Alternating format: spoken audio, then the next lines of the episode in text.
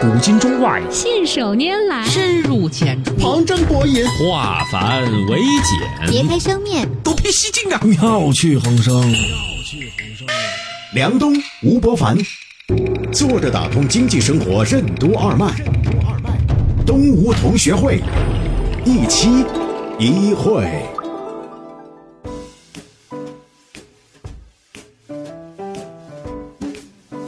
坐着打通经济生活任督二脉，大家好，欢迎收听今天的东吴同学会，我是小梁，对面是老吴，老吴你好，大家好。在我和老吴我们共同住的这片区吧，嗯最近呢出了一个咖啡馆，其实以前也有，只不过重新装修设计了一下。昨天晚上呢，我们一个公司的小朋友呢就带着我呢去看，他说：“那那你看一下你这个装修控，我去看一下，我去看一下这个咖啡厅。”我进去看呢，发现它比以前呢要更简单了，而不是更复杂。以前呢做了很多的牌子啊什么的，而且呢，它最重要的事情就是把光线重新布了一遍。当时呢，我就有一个感觉，我就觉得它透过一个灯光的重新的布置，包括还有其他的细节，比如它的它那个柜台变低，就是过去呢它是到你胸前的，现在呢是到腰这儿，你就跟店员之间的接触啊，显得是很平等的。对，而且还有一个呢，就是因为整个空间刷的哑光白了之后，它的椅子呢有一些深色的垫子之外，大部分的椅靠背啊、桌子啊都变浅色了。嗯，于是呢，当你很多人坐在里面的时候呢，你也不觉得拥挤了。嗯。就是以前呢，就觉得坐几个人就觉得这个店里面已经很多人，你不愿意进去了。嗯现在你就觉得很干净、很通透。同样的空间面积没有增大的情况下，产生了更多的容积率，然后感觉是，嗯啊，所以呢，我当时就有个感触，我认为啊，这个设计啊，已经不简简单单的是一个设计师要做的事情了，它很可能已经隐含了很多的消费转换，呃，很多的客户体验的改善，很多的这个产能的释放，以及符合现在网红经济。你要衡量一个餐厅火不火，就看美女多不多，对吧？因为美女多就会带货嘛，他们会自拍，对吧？所以呢，现在看过来呢，设计的的确确呢扮演的角色更加重要。对，为什么说设计不只是一种营销手段，更是一种管理手段？什么是所谓的前置影响力？行为设计为什么是一种隐形而高效的管理工具？欢迎收听动物同学会，本期话题：从制度管理到行为设计。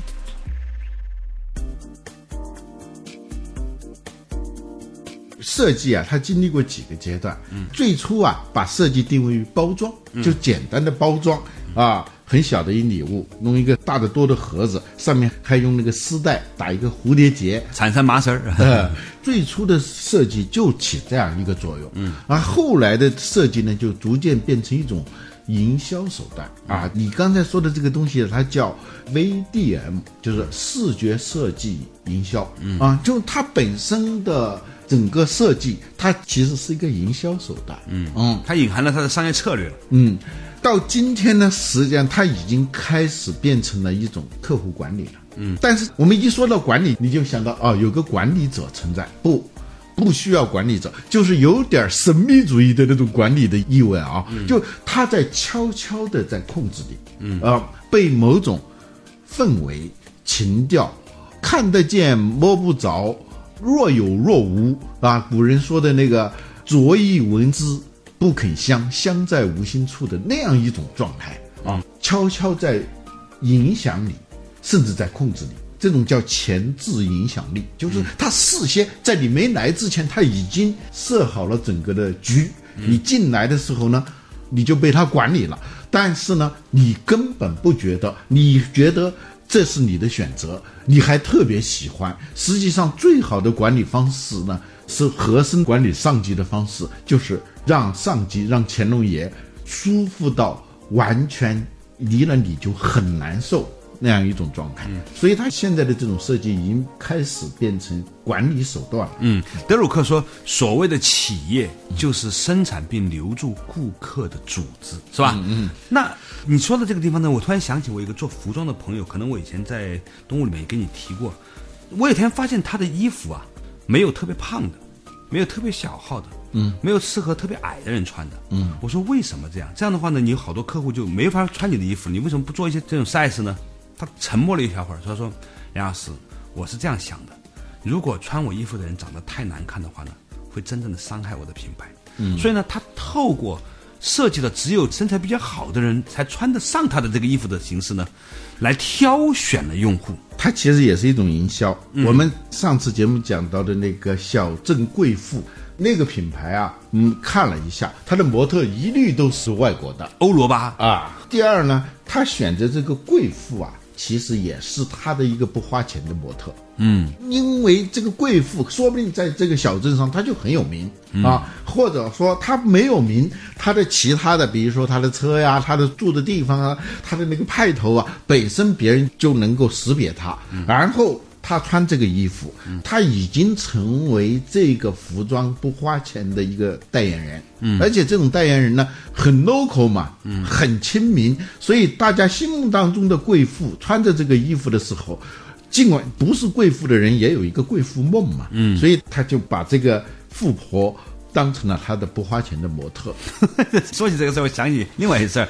前两天我去北京前门啊，大家以前知道有一个前门那个牌楼嘛，对吧？嗯，在前门前面呢，最近开了一家书店。这家书店呢，它刻意的把对着前门的那一片玻璃呢做的特别大。这样的话呢，很多人呢就喜欢去那个地方啊拍照留念。嗯，很多永远都不会进书店的人，现在都到书店里去了。我那天带着我儿子去的时候，把我吓坏了。你知道我看见什么吗？嗯，看见那个前面深 B 后面露背的一女孩在那拍照，把我吓坏了。我觉得这不应该在书店里出现。嗯，后来发现呢，好几个穿着这样的人呢正在排队。嗯，他们做网红的啊。我爷爷小的时候常在这里玩耍。啊，是这样的高高的前门，紧挨。着我的家，就是说他在设计这一块玻璃面对的这个前门的这个地方的时候，已经可能暗暗的想到将来会有很多的各种网红们，嗯，到这里来来做直播，嗯，那现在的书店呢已经不是一个简单的卖书的地方了。它是一个装的场所，是吧？嗯，就是你要显得自己与一般的网红不一样，你得去书店转一转，差异化啊，差异化。所以呢，就是我在想说，刚才我们在讲的设计即营销、设计及战略的时候，嗯，它其实在这个玻璃窗的设计里面，已经包含了它的整个的营销策略的设计，甚至产品定位的设计。对，说到设计啊，汉语里头设计这词儿本来不是个好词儿，嗯。设计后面还带两个字，嗯，陷害，设计陷害，对，就是说它是对场景的一种构想，然后才是预设策划，呃，最终是要陷害，最。终呢，它是在细节上进行了非常深谋远虑、老谋深算的安排，然后只要你做第一个动作。嗯，就是进到这个地方来，剩下的我们来安排。啊，但是你不知道哦，你只觉得所有东西都是你的选择，不，只有进到这个地方那是你的选择。嗯，甚至是进门都不是你的选择。嗯，你没有进门之前，他用别的什么东西，他有别的设计，他用别的设计就把你吸引过来，吸引过来以后，那叫套路，是吧？就把你套住的那个路，你就在这儿按照一个隐性的剧本在。做你自己的事情，这个时候呢，你是个演员，啊，剧本、导演都是看不见的。你是一个来付钱的演员，对。所以最近啊，出了好多这样的书啊，叫行为设计理论。嗯，他用了行为经济学、认知心理学，综合了很多学科，形成的这么一种理论。我。自己感觉啊，他正在相当程度上替代管理学讲的很多东西。嗯，就是说，过去的管理是由管理主体的管理，现在是将那个主体逐渐的稀释淡化到无形，但是它的力量在那个地方。嗯，其实我们中国古代啊，对于空间啊、时间，它也有这种意识。风水就是这样的一种手段。嗯，就是说，所谓风水，就是。营造一个局域网，嗯，一个 WiFi，嗯，然后你作为一个终端，你一旦进到这儿来，你就接通了，嗯，啊，最好的呢就是它跟你赋能，嗯，这个 WiFi 在跟你赋能，其实是在操纵嘛，嗯，啊，好的风水就是不断的给你赋能，增加你的能量，你成为远大于自己的一个你或者叫终端，somebody 吧，啊，somebody，简称 SB。但中国古代的那种设计呢，是它天然带有神秘主义色彩啊。嗯，其实实际上现在回过头来讲，它就是一种设计，嗯，或者说是通过设计这种手段形成的那种看不见的管理。就是说对人的行为的控制。前两天呢，呃，我看了一个特别好的案例，嗯，说美国有一个九岁的小女孩啊，她做了一件事情，嗯，她发现了很多人在开车的时候呢，前面如果有斑马线的话呢，它不会减速，嗯，因为在美国车少嘛，啊，嗯，不减速，嗯，那这个小女孩呢，就把他们家门口的这个斑马线啊，嗯，斑马线都是平的嘛，跟地上，对对，二维的。对，二维的嘛，嗯，然后呢，她就设计出了一些阴影，简单的说是变成了一个立方体，对，而且很真切。我也看过那个图片。啊啊，非常真切，就像是什么，就像那个铁路的那个枕木啊啊。把那个刷成白漆以后放在那个地方。对，哦就是他把一个完全地上没有起伏的那么一个斑马线呢，透过绘画创造了一种三维的视觉感，让人们在开车的时候一眼看过去，以为前面是一堆木头或者是有立体的石柱子，于是呢就下意识的要刹车。就这么一个简单的在平面上画出来的阴影，创造了一个大量的在斑马线前面减速的行为。对，从这个案例里头，你都能看出来，就设计从对行为的管理涉及到管理啊，就是在此之前，我们也能看到类似的，好像功能跟这差不多的。那种管理，比如说设几个减速带，嗯。啊，就凸出来的，嗯，你只要不怕毁车，你就可以开，而且它不是一个嘛，只要你遇到这个减速带，你就马上意识到应该减速，嗯，这个呢，它就比那个更无形了啊，这更成本更低，可成本非常低，对车的损害也少。啊、那个传统的管理呢，就是最好是弄一个戴红袖章的大爷，拿个红旗在那儿指挥，那叫管理嘛。嗯。但是他通过这样一个简单的设计，就达到了管理的目的。嗯。说到这件事情，让我想起了另外一个特别有意思的管理的个案，讲的也特别好。说在美国啊，有条高速公路，大家老是超速，嗯，但是呢也没有办法，因为呢这条路上也不可能有那么多警察去管理它。拍照呢不像中国摄像头啊这么发达呀，啊，怎么办呢？就有一个人做了一件事情，就在那个上面呢做了一些很微小的那个凸起的那个小的那个条，这样的话呢，如果你按照八十公里的时速，你开过去的时候呢，它可以演奏出一个音乐，就哒哒哒哒那个声音啊，它把它用宽窄不同、远近不同的这个小凸起条呢设计，但是如果你一超速呢，那个音乐就显现不出来。嗯，所以呢，它就这么一个事情呢，很多人到那个地方呢，就专门到那里呢，用速度车停下来来。演。奏音乐，对，那必须是八十公里时速公里，你就能演奏这么一段哎几分钟的音乐，要不然的话你没有。哎，我觉得这个设计也特别棒，我觉得。嗯在高速公路上面啊，啊、类似的例子啊，就是办公室里头，嗯，你发现废纸楼旁边经常有那种纸团嗯，这就是大家就很心不在焉的把那纸团往那一扔当投篮，灌篮高手。啊，有的设计呢就把那弄一个那个篮球框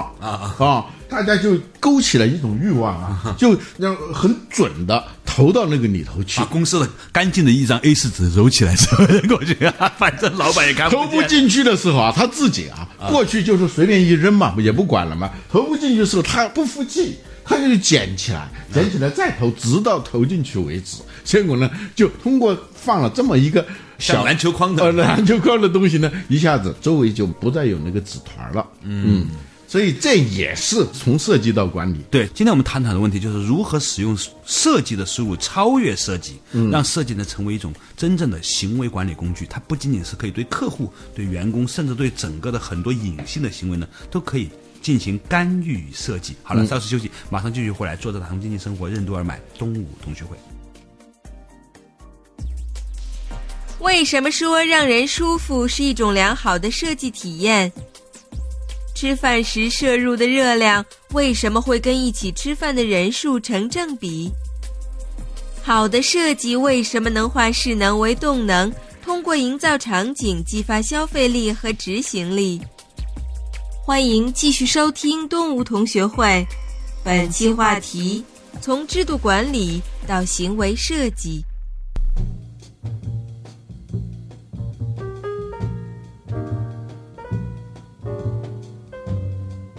作者打通经济生活任督二脉，大家好，欢迎收听今天的东吴同学会，我是小梁，对面是老吴，老吴你好。大家好，嗯刚才讲的这几个啊，它跟视觉设计有关。其实，比视觉设计影响力更大、更深刻、应用更广泛的是体验设计。对，视觉设计也只是体验设计的一部分。嗯，比如说酒店里头的那种香氛，嗯，其实也是一种设计。对就是你进去闻到的那种气味。对，呃引发的情绪哈，嗯，还有就是听觉的啊，星巴克里头啊，它其实是一个综合的体验设计，就典型的星巴克店，不是那种快餐式的星巴克店里头，它有那种磨咖啡的那种声音，嗯，嗅觉，咖啡豆。把它拷贝到一定程度的时候，它会散发出一种香味，然后在磨的时候，嗅觉再加上听觉，嗯，再加上特定的那种视觉、那种灯光、那种光线，嗯，还有其他的这种它的柜台、它的窗户，所有这些设计，它从整体上跟你营造一种体验。这种体验你只要一出来就没有了，嗯，你一进去就好像是个梦幻工厂，而这种体验其实也是一种管理。嗯，在首都 T 三航站楼啊，安检之前呢，有一个门，两边各有一个咖啡馆。按道理说，流量是一样的，嗯，咖啡的口感也没有太大的区别。但是呢，右边的那一家呢，好像是什么新什么客的呢？门口那一排啊，做成了一条桌，很多单身女青年呢，喝咖啡的时候，她会坐在那个地方看一下报纸啊，看一下书啊，等一等啊。而那边呢，对应的那个咖啡馆呢，就做成了一个小墙，就挡住了它。是个封闭式的，对，所以呢，你一眼看过去呢，好像星巴克那边呢人流要多得多，而且呢还挺养眼。怪不得好几次你在机场等我都是在那个店哦。就是他很像我一个朋友做餐厅的朋友，他跟我说，你知道做餐厅是有秘诀的，比如说你得让靠近门的那几张桌子呢设计的小一点、紧一点，然后呢里面是大桌子。一般来说，吃饭的人很少一大桌人来吃的吧，现在都是两三个人、两三个人来吃嘛。嗯你在经过这个餐厅门口的时候，你会看见里面乌泱乌泱很多人。产生一种这个餐厅生意很好的错觉，你可能都不会做理性上判断，你直觉就觉得这个餐厅好像口味儿不错。其实它是个行为研究，对吧？嗯，前两天有个人告诉我说，让人舒服不是情商，嗯，是为了达成交易。这个让人舒服翻译成我们刚才的话呢，就是良好的设计体验。会促成更高的毛利和销售流水。嗯，最近我在读一本书呢，叫《行为设计学》，他就讲这个东西啊。他讲了几个实验很有意思，在一个电影院里头啊，提供免费的爆米花。嗯，这个爆米花是经过设计的，就是爆出来啊，不是当天的，嗯，放了几天的，没变质，但是不好吃。但是由于是免费的，嗯，反正白给的谁不要啊？确实，你要吃的话是不好吃的。但是人在看电影的时候，他一定会习惯性的吃那个东西。嗯，但他在这种免费赠品里头还有差别，一半呢是小杯的，一半是大杯的。吃完以后呢，告诉他们啊，你走的时候就把它放在那儿，他们都统一收起来。这其实是个实验，他们就发现了一个特别好玩的一个结果，那就是拿到大杯的人呢，吃掉的劣质爆米花总量比拿了小杯的人多出了百分之五十三。嗯，就是由于小杯的爆米花，你吃的时候你是很容易感受到变化的。嗯，那个大杯的呢，变化是比较小的。嗯，当你这个变化觉得小的时候，你的心里啊，嗯，是放松的，不会提醒自己说，哎呀，少吃一点。啊，就这样一个微妙的差别，就导致一下子多出了百分之五十三。还有一个类似的例子，就是吃饭的时候啊，摄入的热量是跟一起吃饭的人数成正比的。嗯，人数越多，你吃进去的食物的量就越大。对，吃火锅就更是这样了。吃午餐肉，你平常吃一盘，你根本吃不完。嗯，那如果吃火锅的两个人吃三盘午餐肉，分分钟的事儿。嗯，那为什么呢？就是它锅很大，嗯，那个午餐肉飘在里面看不见，所以捞一块捞一块聊着天捞一块捞一块，很快就吃很多了。如果你吃一个小碗里头啊，那你是马上就能感受到这个变化的。嗯，还有就吃饭人多的时候啊，嗯，它有一种互相减压的一个效果。嗯，就是你要自己吃的话，你会想我吃了多少。嗯，你看见大家都在吃的时候啊，就很容易放松，哪怕是你很在意这个摄入量。这有点像我们农村里头说养猪啊，不要养一头猪，养两头猪，他抢着吃。现在啊，很多家庭教育小孩啊比较困难，其实还是小孩数量少。小孩数量多呀，教起来就没那么难了。起码吃饭是不用追着吃的，对，做作业也是一样的，要聚众一起做作业。前两天呢，我儿子参加一个同学的生日会，就被其中一个家长呢就关在房间里面说：“那今晚上要过生日会了啊，你们必须在半个小时之内把全部作业做完之后才能过，否则的话呢，一个人不准出来。”咵嚓，几个小孩一会儿就把作业做完了，是平常效率的五倍。你可以想象平常有多累的一件事情。聚众啊，有的时候它就形成了一种势能，所以呢，设计是什么呢？它要把动能作为势能。你说的这个东西呢，在行为设计学里头讲的就是叫场景的力量。嗯，我们通常的管理用几种啊？首先是告知，嗯，说服，嗯，制度、奖惩这些很有形的东西啊。但是比这个力量更大的是布一个局，用这个局来管理你。这个管理的力量是既深且久啊。行为设计学里头，首先要考虑的叫营造路径。营造场景，通过场景去进行这种温柔的无形的控制和助推。嗯，还有一个因素呢，就是它里头啊还讲到一个实验，就有个公司搞了一个叫手套展，是公司要启动一场削减成本的大变革。这个公司很大，就你想想，假如你的运营成本是一千个亿啊，假如那种大公司，嗯，你节省百分之一，那就是十个亿，嗯。有些管理漏洞造成的浪费远不止百分之一。嗯，比如说这公司呢是一个大型制造和物流企业，所以它要用到大量的手套。嗯，这个集团公司啊，每一个部门啊，它都有独立采购权。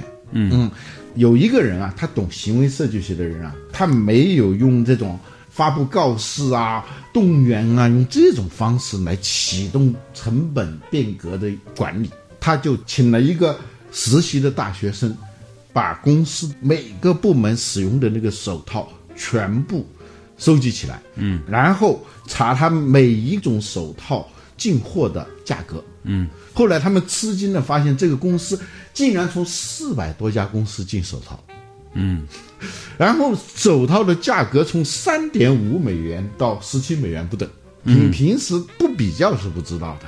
这一比较就很吓人，CEO 呢就把这些四百多种手套都放在了一个大的会议室里头，然后每一种手套上头都标上价格。嗯，所有的人很吃惊，竟然能差这么大，差的差不多是五倍，就不用 CEO 来跟他们进行解释，他们就受到了非常深的触动。嗯，这种触动呢，无形当中就会增加他们的执行力。和执行意愿，执行不到位，在很大程度上是没有执行的动力和激情。嗯，还有一个类似的例子，就是在美国有一个半公益性的组织，叫美国医疗卫生促进协会，他们发现了一个问题，就是由于在医疗护理当中的不当导致的死亡，这个数字其实是很大的。嗯，但是呢，对于一个医院来说，一年就这么十几个人。嗯，呃。嗯，多一个两个也看不出来，看不出来。但是全美一算下来是多少呢？嗯，十万人。嗯啊，如果把护理当中的缺陷率从百分之十降到千分之一，嗯，那你就可以拯救十万人。嗯，然后他们启动了这个计划呢，不是一个简单的宣教，而是组织一场叫拯救十万人生命的行动。嗯不，这个听起来好吓人啊！就是你只要参与了这个行动，你就能够拯救十万美国人。不，这本身就比较有震撼力了。然后不仅如此，还请到一些家属，嗯，就是由于医疗事故去世的那些病人的家属。有一个母亲走上台说：“我不知道该说什么，我也有些难过，因为我知道，要是四五年前就发起这场行动，我们家的乔西。”现在还活在世上，还有个演讲，他是这样说的：说有了这场行动，我们说不出他们的名字，但是他们将会参加原本无法出席的毕业典礼和婚礼，他们的孙子孙女将认识原本无缘得见的祖父和祖母，他们将有机会度假、工作、阅读、欣赏交响乐、打理庭院，就这都是一种从情感上、从体验上。影响力，其实是一种体验设计的一部分。嗯，然后这个所有的医生啊，都意识到了这个东西，觉得自己在做一件非常重要的事情。但你光有这个方向是不行的，你必须要告诉他们该怎么做。出现百分之十的护理事故的主要的有六个环节，其中有一个就喂药的时候，必须要把头有三十五度到四十五度的那样一个倾斜度，防止那个口腔分泌物进入那个气管。就好多死是因为这样死的啊，因为在平常你就是个产品嘛，嗯，就你进去以后，其实是一个流水线上的产品嘛。在丰田公司，那个次品率能够低到千分之一都不到，它就有一套管理流程嘛。医院的实际上也是一个流水线，但是大家没有意识到这种质量的重要性。嗯嗯，觉得病人你还是有一定的自理能力的。如果纯粹是一个产品，你反而会按照标准的操作流程去做。嗯，他提出了六条这种啊，比如说不按时吃抗生素药的。会导致有一些外科手术啊，死亡率就会提高很多。所以他就既从情感上，我们在发动一场拯救十万人的运动；第二是那些家属现身说法，让他们实实在在感受到这个东西的重要性。当同时呢，你要告诉他这个具体的步骤是什么。嗯，美国医疗卫生促进会啊，通过这一场运动，真的是救了多少人呢？十二万人。嗯嗯，真是让人感觉到一切都可以透过更好的设计而让这个产品和服务流程得以更好的优化啊！在节目结束之前呢，再跟大家分享一个我做自助餐餐厅的朋友的秘诀，他也在做设计。嗯，他说：“你知道吗？做自助餐餐厅你必须要很全嘛，各种食物都要多嘛，龙虾呀、象拔蚌啊这些名贵的东西都得有，否则的话收不起钱。但是秘诀是要把蛋炒饭和干炒牛河做到顶级好。”并且放在前面，我好多朋友去吃的时候，他的蛋炒饭做的特别好吃，然后呢，夸夸夸就全吃饱了。所以呢，他对象拔蚌和龙虾的消耗量就减少了。你让我想到有些那个餐厅啊，就那有些自助餐厅啊，也被吃垮的。所以他们呢，加强管理是有那种监督员啊，啊，就是盯着你。那个比较恶劣嘛，给你一种压力，长期大家不会去嘛，是吧？啊，对你一下子就破坏了这个体验。还有一种更恶劣的 啊，在门口写“严禁民工入内”，这个是非常糟糕的啊，就让人非常不舒服。其实你有比这种管理更高级、更人性化、效果又好得多的管理，那就是行为设计。对这个行为设计，你把蛋炒饭做的很好吃，大家还是很欢喜的。但是它的成本还是不如龙虾高嘛，而它的保持它的龙虾很新鲜，为什么呢？它每天进的量也不多，但也不会浪费。好，感谢大家收听今天的东吴同学会。其实设计不仅仅是制造动能，更要是制造一种氛围，这就是势能。势能的力量是安静的放在那里都可以产生力量的源泉。好了，感谢大家收听今天的节目，下期我们仍然一期一会。